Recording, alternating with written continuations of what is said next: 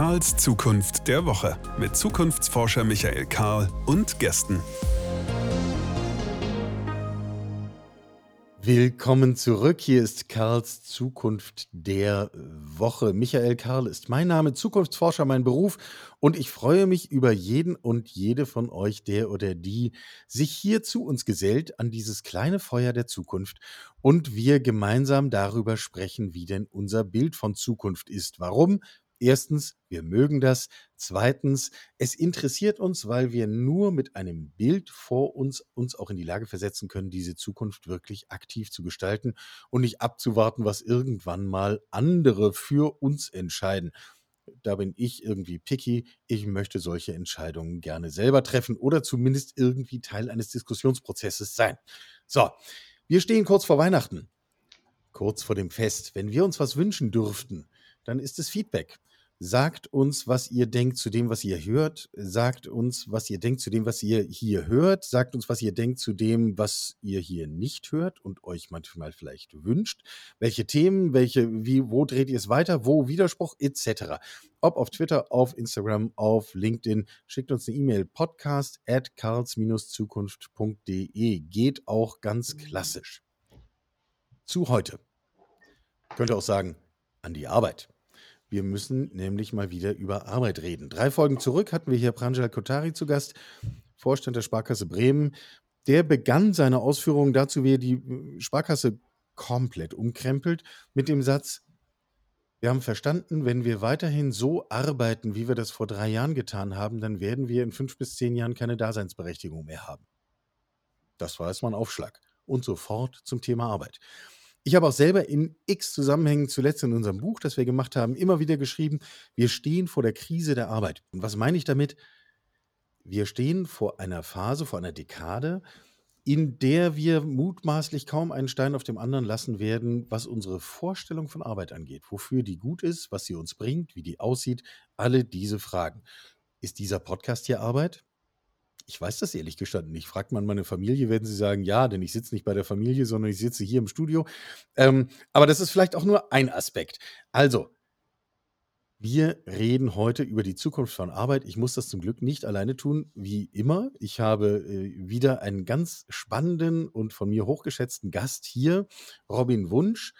Man könnte auf die Visitenkarte schauen und dann würde man erfahren, er ist Vorstandssprecher und Gründungsmitglied von Guidecom. Guidecom ist ein IT-Unternehmen, ursprünglich mal Schwerpunkt in der Finanzwirtschaft, das können die immer noch ziemlich gut. Ähm, und darüber hinaus zahlreiche Themen von Arbeit und Zusammenarbeit und HR und ähnlichem. Eigentlich, hat Robin mir gesagt, ist er aber, äh, versteht er sich eher als jemand, der an der Zukunft von Arbeit arbeitet. Kann man das so sagen und damit herzlich willkommen? Erstmal vielen Dank, dass ich hier sein darf, Michael. Und ich muss erstmal sagen, da haben wir schon mal eine Gemeinsamkeit aufgedeckt. Ähm, wenn man an der Zukunft von Arbeit arbeitet, dann ist das auch schon ein Mitgestalten und da sind wir ja schon fast in Definitionsfragen. Also du hast das ja. sehr, sehr schön zusammengefasst. Ja. Äh, wenn, es, wenn es bei uns darum geht, dass wir IT, hattest du erwähnt, IT einsetzen, dann geht es natürlich vor allem auch darum, ähm, dass wir jedem einzelnen User dieser IT damit vielleicht eine Arbeitswelt bescheren, in der er sich, ich mache es jetzt mal ganz einfach, wohler fühlt, die ja. vielleicht auch dazu beiträgt, dass man noch besser gelaunt nach Hause kommt. Das hat natürlich viele, viele Facetten. Also ich könnte jetzt mal ganz platt fragen, ne? Ähm, was hat ein ITler mit der Zukunft von guter Arbeit zu schaffen? Du nimmst sie uns doch weg, die Arbeit. Also das Thema ähm, was macht die IT eigentlich gerade mit dem Markt? Und du bist ja damit auch eingestiegen. Also wir müssen uns damit mal substanziell auseinandersetzen. Ich würde erstmal grundsätzlich sagen, alles, was wir automatisieren können, das werden wir aus wirtschaftlichen Gründen, und mit wir meine ich gerade nicht unser Unternehmen, die Guide kommen, sondern das meine ich als Gesellschaft. Wir als alle Gesellschaft. Ja. Wir alle werden es automatisieren, solange es natürlich die Grenzen einhält, die wir der Sache ethisch setzen. Da wäre es ja vielleicht auch eine gute Idee, darüber nachzudenken, was es dann mit uns macht. Und deswegen ist es, glaube ich, gerade da auch unheimlich wichtig äh, zu überlegen, ähm, was kann es für uns bedeuten? Ist das gerade Risiko? Ist es eine Bedrohung oder ist es vielleicht auch eine Chance? Also du hast gesagt, alles, was wir automatisieren können, werden wir automatisieren in den kommenden Jahren. Das bedeutet ja, bestimmte Dinge, die ich heute tue, mache ich nicht mehr. Daten, die ich bekomme, in einer Excel-Tabelle per Hand in die nächste Excel-Tabelle einzutragen, ist wahrscheinlich so ein Beispiel, wo man sagt, wir warten auf den Tag, wo das endlich vollständig automatisiert geht. Ähm, aber dann entsteht doch eigentlich ein völlig anderes Bild von Arbeit. Also derjenige, der seine Kompetenzen darauf gründet, dass er besonders gut eine 3 von der einen Tabelle in die andere übertragen kann, guckt in die Röhre. Ja, tatsächlich. Also ähm, das wäre eine heikle Strategie, die ich eigentlich niemandem empfehlen kann. Also wenn man das mal so ein bisschen ähm, ja, auseinander dividiert, welche Aufgaben denn dafür eigentlich gut in Frage kommen, sie zu automatisieren und welche nicht so gut in Frage kommen, dann sind wir vielleicht in einem interessanten Diskussionsbereich, den man hier aufmachen kann. Sag mal, wie du das unterteilen würdest? Erstmal darf man die Kreativität und Innovationskraft von Menschen nicht unterschätzen. Und äh, wir sollten allesamt, glaube ich, an etwas arbeiten, äh, was uns in Zukunft noch Spaß macht äh, und vielleicht sogar viel mehr Spaß macht. Ich kann vorwegnehmen, ich bin ein großer Zukunftsoptimist. Denn eine Verbindet Krise uns. hat ganz viele Chancen. Und äh, Krise muss man schon sagen, aber es ist eher die Krise der alten Art von Arbeit. Die darf auch gerne in die Krise kommen, weil Arbeit kann, glaube ich, noch wertschöpfender sein. Aber wie würde ich es aufteilen? Äh, generell also ich unterscheide immer ein wenig zwischen ähm, der eher maschinenbasierten Technologisierung. Da sind wir übrigens etwas weniger unterwegs. Also besondere Maschinen, die eher die handwerklichen Fertigkeiten ersetzen können, die sonst Menschen erbringen. Das sind die also Maschinen, also, die uns Schweißroboter ersetzen. oder irgendwie. Richtig, genau, sowas, ja. genau. Und auf der anderen Seite, wo wir mehr in diesem softeren Bereich unterwegs sind, wo es vielleicht eher um das Beispiel geht, was du gerade hattest, also muss ich denn in die Excel-Liste dann eigentlich alles eingeben? Also wo man jetzt erstmal sagen würde, und ich glaube, ich darf diesen unscharfen Begriff benutzen, wo es so um Software geht. Bleiben wir mal ein bisschen platter ja, und ja. Äh, legen wir es noch nicht so wirtschaftlich aus. Einen großen Unterschied würde ich aber trotzdem in beiden Bereichen machen. Es geht vor allem um Routineaufgaben. Routineaufgaben kann man auf jeden Fall wesentlich besser ersetzen, egal ob sie manuell sind mit der Maschine oder ob sie manuell mit Excel sind oder ob sie auch kognitiv sind. Da kann man kognitive Routineaufgaben, schönes Beispiel aus der Medizin, ich erkenne Muster in bestimmten Aufnahmen und im Zweifelsfall erkennt die Maschine diese Muster sogar leichter als mindestens mal der Nicht-Erfahrene, der auf diese Muster schaut. Und bei den Nicht-Routineaufgaben wird sich IT, werden sich Maschinen, ich sage mal wenigstens in den nächsten zehn Jahren auch weiterhin schwer tun. Am schwersten übrigens bei den Nicht-Routineaufgaben, die man dann noch manuell erbringt. Das wird so ein Bereich sein, der ist gut geschützt in meinen Augen. Also wir sollten bei Zeiten drüber nachdenken, eine Zweitkarriere als Kunsthandwerker oder Kunsthandwerkerin zu starten. Äh, das dürfte dann eine relativ safe Angelegenheit sein, was die Verdrängung durch IT angeht. Auf jeden Fall. Also wenn du, ich weiß nicht, wie dein Potenzial in dem Bereich ist, aber da würde ich sagen, gut interpretiert. Ähm, das wird etwas sein, was wahrscheinlich sogar an Wertschätzung, das Individuelle in diesem Bereich, sogar am Markt und am Bedürfnis des Kunden sogar noch steigen wird, weil es eben besonders ist. Und das wird man spüren. Ja, zurück zur Routine. Du hast gesagt, Arbeiten, die wir routiniert machen, immer wiederkehrend ähm, auch durchaus kognitive, die haben eher einen Hang dazu, dass wir diesen Anteil von Arbeit äh, von uns Menschen hinwegnehmen, weil wir sie äh, anders abbilden können, durch Maschinen aller Arten. Das wird uns zu jede Menge Zustimmung führen, da wo es darum geht, doofe Zahlen aus einer Tabelle in die andere zu schreiben. Ähm, wir reden ja aber auch von äh, durchaus komplexen Situationen. Wir reden durchaus von Situationen, die Entscheidungen erfordern. Also wir reden doch von Dingen, die wir auch heute mit Berufen verbinden, die ein extrem hohes Standing haben und auch entsprechend gut bezahlt sind. Also der Steuerberater und ähnliches, der aus einer wirren Menge von Daten strukturierte Daten macht, äh, auf das sie optimiert und gesetzeskonform sind. Auch das sind solche Routinearbeiten, oder? Mhm.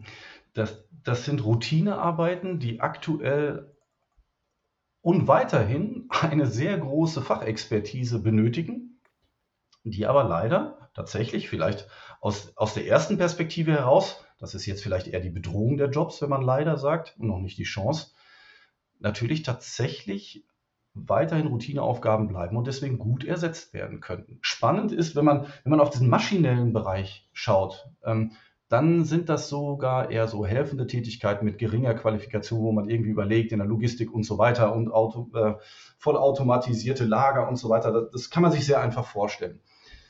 Unser Metier ist jetzt eher der softere Bereich, hatte ich schon gesagt, wo man dann, also das Wort KI, da muss man immer aufpassen, könnten wir jetzt eine Stunde drüber ja, reden, was KI ja. genau ist. Aber sagen wir mal, ich würde Intelligent mal wirkende Systeme nennen wir sie mal Bots, nennt man sie gerne, und intelligent oh ja. wirkende Systeme. Das ist gut.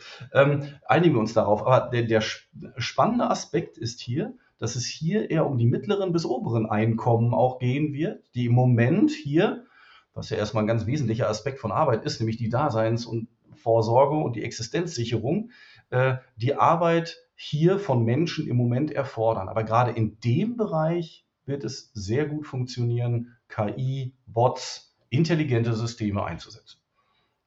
Ja, ganz praktisch, wenn ich mich in die Situation eines jungen Menschen bringe, der noch sehr viel mehr Zeit seines Lebens in einer arbeitenden Rolle vor sich hat, als, als ich in meinem reifen Alter mit der tiefen Stimme und den grauen Haaren das habe, ähm, dann müsste ich Arbeit ja völlig anders deklinieren. Dann macht mich nicht umfassendes Faktenwissen und so, so die klassischen Dinge, die jemand mitbringt, zum Superhelden, sondern doch völlig andere Kompetenzen. Was sind denn die Kompetenzen, die mich in so einer Arbeitswelt, wie du sie schilderst, zum Superhelden machen? Mhm. Tatsächlich möchte ich ähm, noch ein Bild ergänzen für unser Gespräch, Ja. damit wir, damit wir da, da im Gespräch bleiben. Äh, ja, erstmal vorweg, ich brauche andere Kompetenzen. Sind wir uns, also ich weiß gar nicht, ob wir uns da einig sind, aber, aber, aber die Idee, die du damit hattest, diese These, die du aufgestellt hast, die würde ich erstmal unterstreichen. Ähm, generell würde ich aber noch gerne das Bild einführen, dass diese Bots eher digitale Kollegen werden. Wenn man dieses Bild bemüht, dann kann man sich vielleicht auch das Bild der der Arbeitswelt der Zukunft besser vorstellen. Und jetzt mag es auch mal sein, dass der ein oder andere Kollege heute meinen Job ergreift. Das war relativ selten. und ich, ähm, und ähm, ich habe da eher die Hoffnung, dass die Tätigkeiten, die man eben gut automatisieren kann, äh, mir sehr helfen werden, einen digitalen Kollegen an der Seite zu haben, mit dem ich meinen Job noch viel besser machen kann. Übrigens vielleicht ja auch noch viel bereichernder. Und jetzt hattest du gefragt, ja. was ist denn so die Superkompetenz? Äh, vielleicht in dem Zusammenhang, ich würde fast eine herausstellen, also neben dem Thema, dass ich mit digitalen Kollegen erstmal klarkommen muss. Also warum macht der digitale Kollege übrigens das, was ich für das Richtige halte? Wie steuere ich eigentlich einen Bot? Da fragt man sich auch gerade, wie funktioniert ja, aber, das Entschuldigung, Macht er das nicht alles alleine? Der, der macht doch hoffentlich nicht das, was ich für richtig halte, sondern der macht das, was er selbst für richtig hält. Weil der das doch im Zweifel auch besser weiß. Hm, ich glaube an eine Zukunft, in der wir eine starke Entscheidungsvorbereitung durch Bots haben werden. Aber ich glaube auch daran und halte es sogar für notwendig, dass wir am Steuer bleiben. Das gilt vielleicht nicht für kleine Entscheidungen, die dann gar nicht so wichtig sind, wo man auch sagt, ist doch kein Problem, du kannst ja vielleicht mal da und da eine Mail hinschicken. Das ist nicht so wichtig. Aber ich würde eher den ähm, digitalen Kollegen dann als äh, Assistent verstehen, der mir meine Entscheidung erleichtert. Und vielleicht darf er auch einige Entscheidungen treffen, aber vielleicht kann man es fast mit, ähm, mit einem normalen Teamkollegen vergleichen. Den möchte man ja auch vielleicht autonom entscheiden lassen. Aber man möchte darüber nachdenken, ob das jetzt gerade eine gute Idee ist. Also deswegen, nein, Bots werden nicht immer die Entscheidung treffen. Aber wir müssen uns über, überlegen, an welchen Stellen wollen wir eingreifen und an welchen Stellen ist es sogar gut, dass es uns keine Arbeit macht. Ja, und an welchen Stellen werden wir dem auch gerne folgen? Ich meinte das jetzt eben auch gar nicht äh, im Sinne einer äh, sozusagen umgekehrten Hierarchie, äh, dass wir es mit intelligenten digitalen Systemen zu tun haben, die uns regieren. Da würden wir sofort widersprechen und sagen, warum sollten wir das akzeptieren? Mhm. Nur, wenn ich, äh, du hast vorhin so kognitive Beispiele genannt, wenn ich einen Algorithmus habe, der sämtliche Röntgenbilder weltweit analysiert hat, die ein bestimmtes Tumormuster zeigen.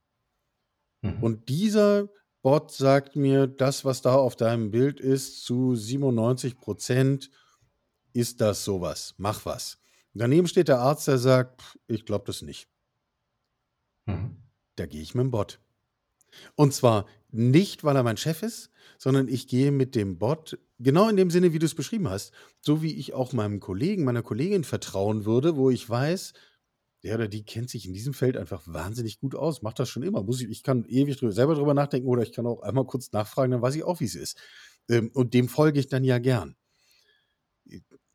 Also sind wir dann nicht doch geneigt, der ähm, freiwillig und gern der dem intelligent wirkenden System zu folgen? Ähm, äh, doch tatsächlich. Also ich würde das Beispiel auch unterstreichen und ähm, es ist ja auch eine Frage der Gewöhnung.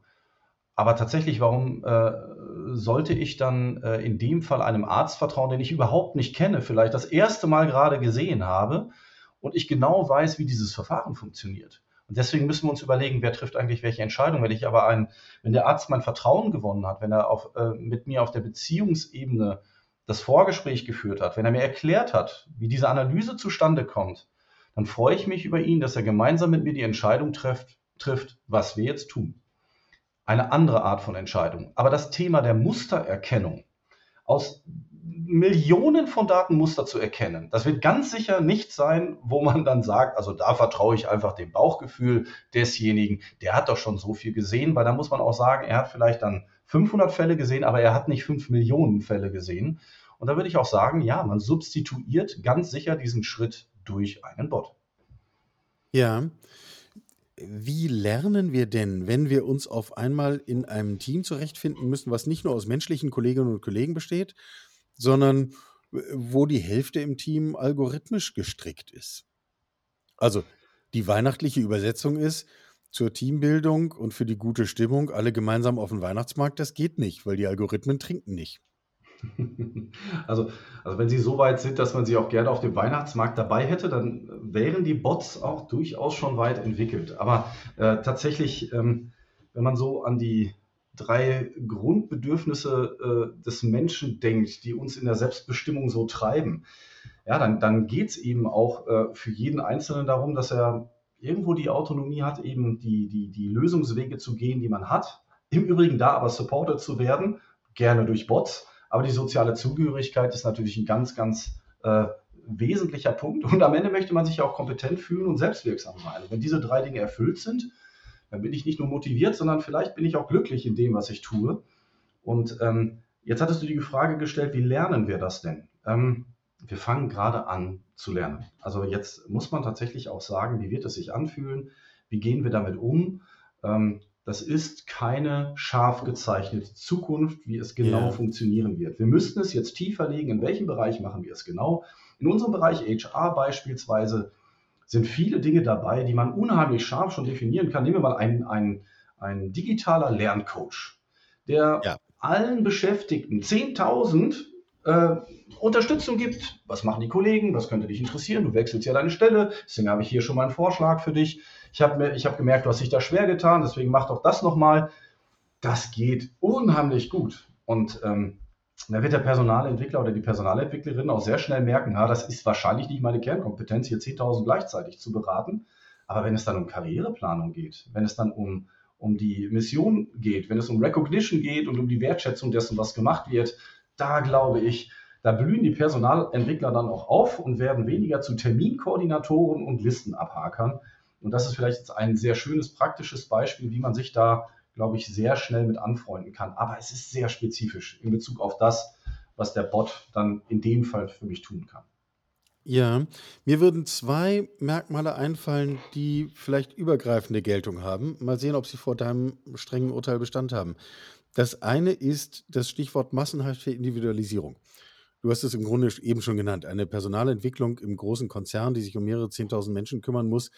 Wir tun heute so, als würde das gehen. Aber in Wahrheit kann natürlich ein Team mit drei Handvoll Menschen niemals 10.000 Menschen in ihrer Personalentwicklung individuell begleiten. Die kennen die ja gar nicht. Geschweige denn, dass sie differenziert beurteilen könnten, was da geht. Also massenhafte Individualisierung wäre ein Fall. Und das geht eben auch in der Kundenschnittstelle, das geht bei Entwicklungsfragen, das geht bei allem Möglichen, Lernprozesse. Ähm, und das Zweite wäre für mich die Frage, was passiert eigentlich mit unserem Expertenstatus? Da sind wir wieder bei dem Arzt von vorhin. Du hast das sehr schön beschrieben. Als Interpreteur, wie sagt man das eigentlich? Interpretator, Interpretierender des, äh, des Röntgenbildes ist er raus. Aus beschriebenen Gründen. Der wechselt quasi die Seite seines Arzttisches. Der sitzt uns nicht mehr gegenüber, sondern der rückt quasi neben uns. Und seine Stärke ist es, mit uns zu kommunizieren, gemeinsam einen Prozess zu gestalten. Was machen wir jetzt mit dem Ergebnis, was uns dieser Bot liefert? Also der Experte wird vom Wisser zum Kommunikator. Äh, das wäre für mich der zweite Punkt, den man fast, also den ich durchgängig behaupten würde. Gehst du damit? Das kann ich jetzt vor allem für den HR-Bereich sehr gut beantworten. Und das ist ja äh, ein Bereich, der sich vor allem dadurch auszeichnet, dass er dafür sorgen möchte, dass Talente zur Entfaltung kommen, dass äh, Menschen befähigt werden im Unternehmen. Ein sehr empathischer, altruistischer Bereich, muss man fast sagen. Und dann muss man sagen, wenn man dann darauf trifft, wie Personalarbeit, eher Hard Work in dem Fall, Personalarbeit wirklich aussieht, dann ist sie natürlich sehr, sehr administrativ.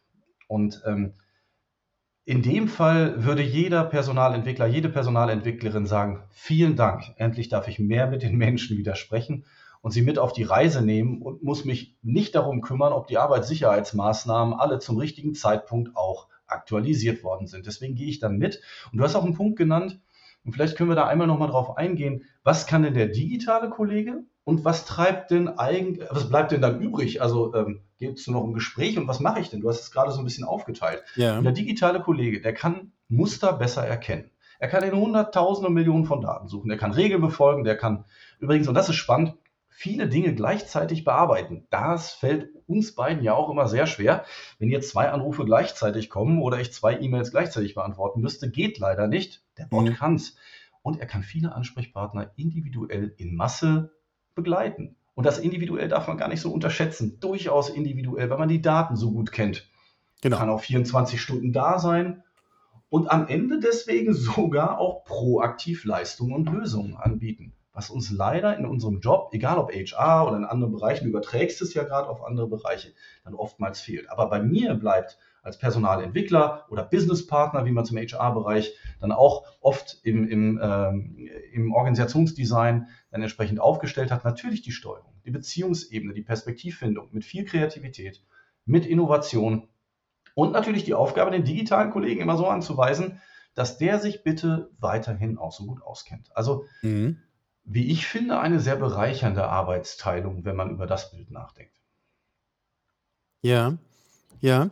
So, und jetzt nehmen wir, wir, wir haben jetzt eine große Schleife gedreht, aber gut so, weil das dient alles unserem Verständnis und dem Bild. Jetzt kommen wir nochmal zu der Superheldenfrage zurück. Was macht mich dann äh, zu einem Superhelden in meinem Beruf?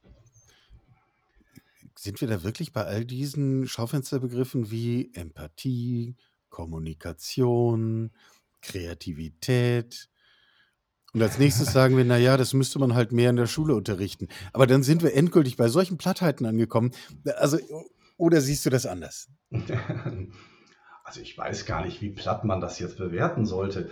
Äh, Schaufensterbegriff. Vielleicht ist es gar nicht platt, dann widersprich mir. Ja.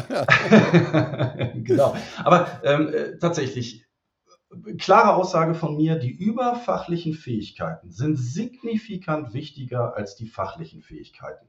Mhm. In den meisten Fällen. Es werden jetzt nicht die Wissensberufe aussterben. Die, diese Wissensberufe haben nur ein Problem, dass das Wissen sich so schnell überholt, dass es unheimlich schwer ist, nachhaltig den gleichen Beruf auszuüben.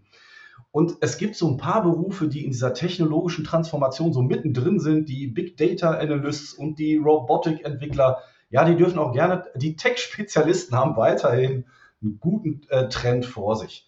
Aber tatsächlich in den, in den weiteren Aufgabenbereichen würde ich ganz klar sagen, Chance für die Generalisten, ähm, eben mit starken kommunikativen, persönlichen Fähigkeiten sich zu entwickeln. Und wenn ich, ähm, wenn ich mir Themen anschaue wie Problemlösungsfähigkeit, Kreativität, Resilienz, du hast solche Begriffe auch angesprochen, Kollaboration, agiles Arbeiten, mit unscharfen Situationen umgehen. Seien wir mal ehrlich, privat ist das auch nicht so unspannend, das zu können. Deswegen bin ich ein großer Verfechter davon, dass es doch schön ist, dass wir uns auf diese Dinge konzentrieren können, dass diese Dinge wirklich bedeutender werden, dass jedes Unternehmen darauf achten muss, dass wir da auch besser werden, weil ich glaube, das befähigt uns für unser Leben durchaus auch. Und wenn es uns da befähigt, dann kann es uns auch bereichern. Das ist so ein, ein Aspekt, den ich sehen würde. Aber einen super Skill, den möchte ich doch noch anbieten, ganz, ganz pointiert. Wir müssen das Lernen neu interpretieren. Okay. Jeden Tag. Das wäre für mich, wenn du mir einen Begriff nennen würdest, den ich nennen darf, dann würde ich sagen, wir müssen lernen, anders zu lernen. Und zwar wie? Vor allem in einer anderen Frequenz und in einer anderen Selbstverständlichkeit. Also wenn man sich die Lernmechanismen anschaut, dann äh, uns ist allen klar, dass, dass die Umgebung sich sehr dynamisch entwickelt. Wie reagiere ich denn drauf? Ja, dann, dann lerne ich doch, wenn, mir, wenn ich merke, dass mir was fehlt. Typ, wir waren bei Personalentwicklung, eigentlich ein schönes Themenfeld. Ich setze mich mit meiner äh, Führungskraft einmal im Jahr zusammen, lass uns Entwicklungsmaßnahmen absprechen. Wir haben ja aufgedeckt, du musst doch hier in den zwei Feldern nochmal was lernen. Dann gehe ich zu zwei Seminaren und dann bin ich nachher bestimmt schlauer. Am besten sind das noch Fachwissen-Seminare. Und dann kann ich auf jeden Fall im nächsten Jahr wieder hingehen. Übrigens zum gleichen Thema. Jetzt kann man sich schnell vorstellen, wie weit, wie schnell ich da vorankomme. Ja, gar nicht. Ich muss also, also mit der Taktik verliere ich wahrscheinlich sogar eher, äh, den Kontakt zum aktuellen Wissen, als dass ich es gewinne. Lernen on Demand. Aber ich habe doch dieses schöne Seminar gemacht. SAP für Fortgeschrittene 2. ja, genau. Und SAP für Fortgeschrittene 2 in der neuen Fiori-Version kommt im nächsten Jahr. Und dein Weiterbildungsbudget liegt ja auch bei drei Tagen pro Jahr. Das ist leider alleine mit dem Aktuellbleiben schon erschöpft. Und das ist jetzt wirklich eine schwierige Frage. Und wir haben ja mit sehr vielen Unternehmen zu tun. Ich bin selber Unternehmer. Ähm, also wie lerne ich denn überhaupt? Also erstmal nicht nur durch Seminare. Das ist die erste Antwort, denn so können mhm. wir die Weiterbildungsbudgets gar nicht nach oben bringen. Dieses typische On-Demand, oft so Classroom-Training, Top-Down-Training, das ist übrigens weiterhin wichtig. Denn sonst darf ich vielleicht gar nicht arbeiten. Wenn ich die Arbeitssicherheitsschulung nicht besucht habe, dann darf mhm. ich das Gelände gar nicht betreten. Ist auch richtig. Müssen wir machen. Leider ist das gar nicht die Essenz dessen, über das wir gerade sprechen. Ähm, das ganze Thema, das kollaborative Lernen, das Lernen am Arbeitsplatz, Workplace Learning als Schlagwort wird eine viel größere Rolle spielen. Und wir haben eigentlich nur eine Chance, wenn wir das, wenn wir eine Strategie haben. Also Learn First, ich bin da immer sehr, sehr vorsichtig. Learn First als Strategie. Also als erstes, jeden Tag, wenn wir aufstehen, jeden Tag, wenn wir an die Arbeit gehen, dann lernen wir als allererstes naja, so sie, sieht dein, nicht mal dein Job vielleicht aus, Michael, meine auch nicht. Äh, deswegen. Ich mache immer mal so Versuche, das hält so zwei Tage, dann, dann habe ich wieder was anderes, ja.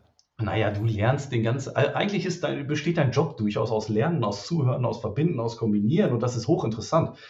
Aber ähm, ich bin der Meinung, dass äh, nur Rituale uns dazu führen können, dass wir ständig Erfahrungssicherung betreiben und wir müssen die Rituale in unsere Arbeit einbauen.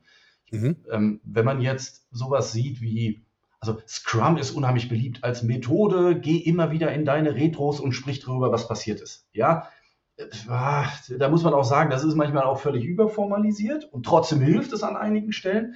Es hilft vor allem da, wo es ein Ritual ist. Aber ich bin viel weniger bei Organisation, ich bin viel mehr bei Kultur. Wir gehen in einen Termin, wir müssen kreativ über eine Problemlösung nachdenken. Vielleicht denken wir auch darüber nach, wie wir es gestern gemacht haben. Und es ist völlig selbstverständlich, dass wir erstmal überlegen, also das machen wir bitte nicht nochmal so. Aber wie machen ja. wir es denn? Ja, so sollten wir es machen. Und wenn wir das als Ritual in unserer Organisationskultur haben, dann bin ich überzeugt davon, dass der Anteil des Lernens auch signifikant steigen wird. Aber wir müssen natürlich erstmal den Antritt haben.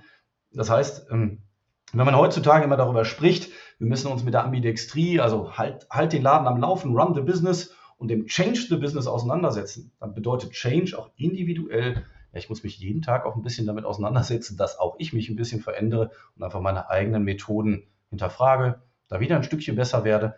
Und dann ist es sowas, sowas ähnliches wie Learn First, was man so äh, nennen darf, aber kulturell verankert und vielleicht sogar mit ganz, ganz viel Freude bei der Sache ungefähr fünf, sechs Folgen, ich müsste das jetzt nachschauen, zurück, war hier im Podcast Anja Mutschler zu Gast, die sich mit Wissen in Unternehmen beschäftigt. Und die hat die These aufgestellt, wenn wir irgendwie zukunftsfähig sein wollen, werden wollen und bleiben wollen, dann müssen wir so etwas tun wie in der Größenordnung eine Stunde pro Tag während der Arbeit Dinge lesen. Mhm. Und ich ersetze jetzt mal Lesen durch Lernen, weil darum geht es ja. Neue Impulse aufnehmen und tun. Ähm, Wäre sowas nicht in Zukunft auch eine Verantwortung von Führungskräften, dafür zu sorgen, dass dafür ausreichend Raum ist und dass das auch tatsächlich passiert? Also könnte das nicht auch eine Form von Ritualisierung sein? Ja, die Frage ist ja, an, an, ähm, an welcher Stelle ich äh, da den Hebel ansetze. Aber im ganzen Bereich Leadership ist da sicherlich ein ganz wesentlicher Punkt. Also ich muss nicht die ganze Organisation verändern, um dies in meinem Team umzusetzen. Das heißt, die Frage ist ja, stelle ich mein Unternehmen auf den Kopf? Ist das Erste, was ich machen muss, eine agile Organisation mit flachen Hierarchien einzuführen, was total spannend ist und sicherlich für Veränderungen sorgt und viele Gespräche und viel Lernen im Übrigen auf diese Art und Weise. Aber ich glaube, ich kann auch anders beginnen. Aber trotzdem, glaube ich, muss man es im Organisationsdesign, in der Unternehmensstruktur, in der Organisationskultur genauso denken wie im Leadership. Denn am Ende brauchen auch die Führungskräfte die richtigen Rahmenbedingungen. Denn wenn man dann so im Mittelmanagement vielleicht auch gerade verhaftet ist, und die, die einzige Steuerung von oben ist, ja, äh, mit welchen Kennzahlen gehst du denn mit deiner Truppe da so raus? Kann man nicht einfach sagen, ja, so 10% des Tages habe ich aber für mich mal definiert, wollen wir gar nicht irgendwas rausbringen, weil das ist, glaube ich, gar nicht so schlau. Wir wollen lieber darüber nachdenken, wie wir es rausbringen. Ähm, ich glaube, man braucht auch, und ähm, das stellen wir immer wieder fest, HR-Bereich hat es ja schon erwähnt und wir waren in dem Thema, wenn der HR-Bereich zum Beispiel keine strategische Verankerung für das hat, was er tut, egal ob es der Bereich selber ist oder ob es HR im Unternehmen ist, dann wird es auch immer schwer.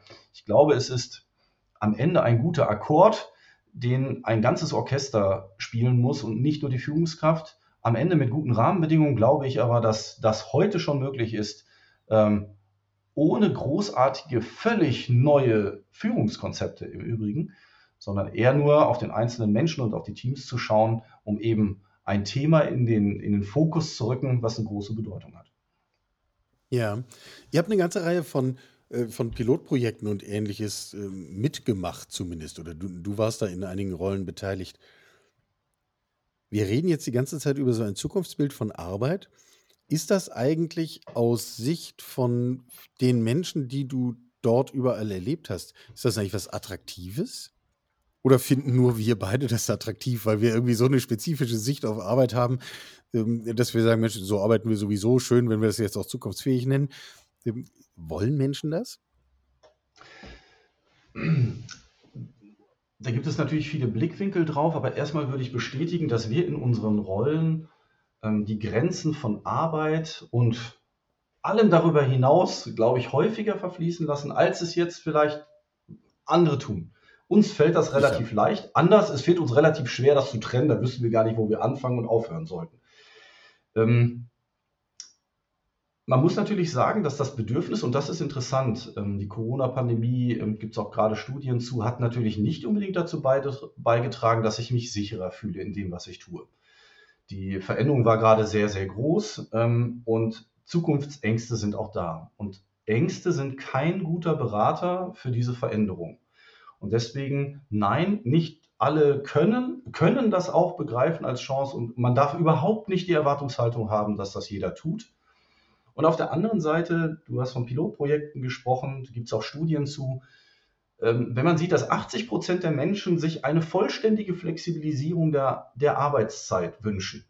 Auch etwas, was wir übrigens in einem Pilotprojekt beleuchtet haben, wo äh, wo dann wie selbstverständlich um halb sechs erstmal eine Stunde gearbeitet wurde. Warum? Ja, weil danach kommen die Kids und dann geht erstmal lange nichts. Mhm. Dann war das für die Zufriedenheit im Job das Beste. Im Übrigen in dem Fall sogar, ich, ich darf es kaum laut aussprechen, sogar eine gute Idee, dann zu sagen, um 9 Uhr mache ich nochmal was. Wenn man jetzt, und das durften wir nur in diesem Laborprojekt machen, ähm, wenn man jetzt mal darauf achtet, oh, arbeitsrechtlicher Rahmen und so, dann passt das gerade gar nicht, aber die Zufriedenheit war eigentlich höher. Und ähm, wenn wir jetzt lernen, autonomer uns zu bewegen, ähm, in dem auch was wir tun, dann brauchen wir natürlich auch die richtigen Rahmenbedingungen, das hinzubekommen. Aber es, es ist auch ganz, ganz viel Arbeit. Übrigens für jeden persönlich selbst auch. Und das ist überhaupt nicht leicht, wenn man das nicht gewohnt ist. Und auch für die Gesellschaft, egal ob das die Politik ist oder die Unternehmen sind oder Verband, Verbandsstrukturen sind äh, oder Interessensgruppen sind, natürlich auch Rahmenbedingungen zu schaffen, in denen das geht. Ähm, deswegen gibt es da ganz sicher keine eindimensionale Antwort, aber einen sehr, sehr klaren Trend hin zu mehr Autonomie, mehr Selbstbestimmung. Wenn Talente heutzutage sagen, zu 95 Prozent sagen Talente, ich möchte die Inhalte meiner Karriere selbst mitbestimmen und die Bausteine und den Weg. Das ist für mich selbstverständlich. Dann ist das eine ganz schöne Herausforderung für Unternehmen im Übrigen, wenn sie auf dieses Bedürfnis treffen. Aber es Ja. ist auch ein schönes Zeichen, was man dort sieht, ähm, welches Bedürfnis uns so umtreibt. Ich finde es total mutmachend. Ähm, Um mal hier aus dem eigenen Institutsnähkästchen zu plaudern. Ich sage allen in meinem Team, und zugegeben, mein Team ist nicht wahnsinnig groß, aber ich sage allen in meinem Team, es ist mir völlig egal, wann du arbeitest, es ist mir völlig egal, wo du arbeitest. Mir ist wichtig, dass wir ausreichend kommunizieren. Ähm, Ich zähle keine Stunden, ich zähle keine Anwesenheiten, ich zähle auch keine Urlaubstage. Ähm, All das blenden wir aus. Und ich versuche äh, auf der anderen Seite irgendwie im Blick zu haben, wie geht es allen im Team damit und wo kann ich da Prozesse des Lernens unterstützen. Ob das immer so gelingt, sei mal völlig dahingestellt. Ich will da gar nicht Mhm. sagen, das, das klappt hier besser als anderswo. Ich bin da trotzdem Überzeugungstäter, weil ich glaube, dass dies eine zukunftsweisende Form von Arbeit ist. Würdest du sagen, das geht auch in größeren Zusammenhängen? Ähm, Tatsächlich geht es auch in größeren Zusammenhängen. Das sehen wir in Unternehmen immer wieder, dass sie auch bewusst Räume schaffen, wo eben genau das möglich ist. Und ähm, natürlich muss man auch sicherstellen, und das ist nicht so selbstverständlich, das merkt man auch immer bei Jungangestellten, das ist ja gar nicht so leicht, mit dieser Autonomie umzugehen. es Überhaupt wird nach. Sicherheit gesucht. Es gibt Statistiken darüber, dass äh, gerade sichere Arbeitsprofile nicht nur seit Corona noch mehr gefragt sind als früher. Gebt mir eine klare Anweisung. Wir haben äh, also in der Schule nicht unbedingt Autonomie und wie verhalte ich mich eigentlich bei totaler Freiheit. Das haben wir alles nicht gelernt. Da merkt man ja auch vielleicht, wie groß der Hebel ist, an dem wir mal denken müssen, was wir überhaupt lernen. Also eine, ein Bildungssystem, was auf Fachwissen ausgerichtet ist. Und wenn wir jetzt erstmal die These in den Raum werfen, zu sagen, aber vor allem kommt es auf persönliche Kompetenzen an, auf die überfachlichen Kompetenzen, wie müsste man da eigentlich anders mit umgehen? Deswegen gibt es ganz viele Stellhebel, mit denen man da etwas machen kann. Ich finde, Unternehmen, und da bin ich selber auch Unternehmer, können natürlich in diesem geschützten Bereich für sich mit hoher Mitbestimmung, mit hoher Mitwirkung extrem viel erreichen, extrem viel unterstützen. Deswegen hatte ich auch eben das Beispiel aufgemacht, die Dinge, die man lernt in einem Unternehmen, die können einen auch persönlich sicherlich so weiterentwickeln, dass man damit viel anfangen kann. Also ja, es geht auch in einem großen Kontext und ähm, die Richtung ist da auch klar. Also Corona lässt grüßen. Wo arbeiten wir eigentlich? Wann arbeiten wir eigentlich? Ich bin mir ziemlich sicher, dass die meisten Unternehmen im Übrigen gerade gar nicht so ganz genau hinschauen, weil sie gar nicht wissen, wie sie es genau machen sollen. Ähm, und trotzdem es da exakt auch meiner Wahrnehmung, ja. Absolut, absolut. Und die, die Frage ist natürlich auch, aber was bedeutet es jetzt? Alleine im Homeoffice zu, zu sitzen mit 25 Jahren und ich habe gerade mein Masterstudium absolviert und dann mache ich das jetzt 40 Jahre, das ist im Zweifelsfall auch nichts, was ich mir so vorgestellt hat. Soziale Beziehung als zweites Bedürfniskriterium der Selbstbestimmung fehlt ja dann vielleicht komplett. Nur über den Bildschirm wird es wirklich hart. Also wir müssen unsere Wege finden. Und zum Glück würde ich sagen, sind wir auch alle noch individuell und es wird individuelle Wege geben. Und das ist die große Herausforderung für die Unternehmen. Sie wollen in Routine rein. Wir haben damit begonnen, in Routine rein, in Standards, in Effizienz, in Produktivität. Worauf treffen Sie? Wir nennen das den Perfect Match. Das ist auch so ein, ein äh, Trend, den wir in unserem äh, Trendlabor identifiziert haben. Perfect Match bedeutet, stelle dich hyperindividuell auf die Bedürfnisse deines individuellen Teammates ein. Und zwar nicht nur generell, sondern jeden Tag. Und wie bekomme ich das hin, dass das mit der Effizienz ganz vorne und der Skalierbarkeit und dem ich behalte das in den Griff noch klappen kann? Und vielleicht können die Bots an der Stelle ja sogar auch ein wenig helfen, dass ich noch individueller werde und einfach mehr Zeit für die Menschen habe und die Menschen mehr Zeit untereinander haben. Denn ich glaube, dass ein Team manchmal genauso im, Leader, äh, im Leadership involviert ist wie die Führungskraft selber. Denn wer Führung übernimmt, weiteres Learning der letzten Jahre in meinen Augen, ist ja eher derjenige, der sich da gerade am besten auskennt und nicht immer nur die Führungskraft. Und ähm, deswegen ähm, blicke ich sehr optimistisch in eine Zukunft, die mehr Teamplay erfordert, aber auch ermöglicht. Von mir noch zwei Anmerkungen. Wer Zweifel daran hat, wie ernst man das mit dieser Führung meinen kann, dem sei dann nochmal drei Folgen zurück äh, die Episode mit Pranjal Kotari anheimgestellt äh, oder anempfohlen wäre das bessere Wort. Äh, die gestalten ihren Laden mit, wie ist es, 1400 Mitarbeitern, glaube ich, so über den Daumen und sie Mhm. haben genau die Führungskräfte, die sie gesetzlich haben müssen, nämlich die Vorstände besetzt und ansonsten äh, gibt es keine hierarchische Führungsfunktionen mehr und es geht. Wenn die das können, können andere das auch. Zweite Anmerkung von mir. Ich habe am Anfang die Frage gestellt, ist dieser Podcast eigentlich Arbeit? Und nach dem, was wir jetzt diskutiert haben, das zumindest nehme ich mit, äh, d- klares Ja, denn mein Podcast besteht darin, dass das für mich ein ritualisierter Lernprozess ist. Ich empfinde das als ein irrsinniges Privileg. Ich kann Menschen anrufen, kann sagen, hast du Lust, mit meinem Podcast mit mir über spannende Themen zu reden? Und erstaunlicherweise sagen Menschen wie du freundlicherweise ja. Und äh, da lerne ich was. Super. Macht also für mich einen ganz äh, besonderen Teil meiner Arbeit aus und die Antwort habe ich jetzt gefunden. Dafür bin ich dankbar, für den ganzen Rest auch. Robin, herzlichen Dank für deine Zeit. Sehr, sehr gerne, Michael. Und ähm, ich kann nochmal empfehlen, vielleicht nur um New Work nochmal so als Satz sich auf der Zunge zergehen zu lassen, vielleicht ein bisschen auch Utopie dort wirken zu lassen, was Charles Handy mal gesagt hat, äh, dass Arbeit in Zukunft jene Leidenschaft ist, die sich selbst bezahlt. Vielleicht kann uns das ein Stück weit mehr gelingen oder sogar gelingen. Ist auf jeden Fall ein schönes Ziel, darüber nachzudenken. Und wie sich Arbeit und Geld zueinander verhalten, das finde ich sowieso ein spannendes Thema. Das ist aber ein Thema für eine eigene Episode, die im weiteren Verlauf des kommenden Jahres mit Sicherheit kommt. Danke, Robin. Vielen Dank, Michael. Schön, dass ich dabei sein durfte. Sie hörten Karls Zukunft der Woche, ein Podcast aus dem Karl Institute for Human Future.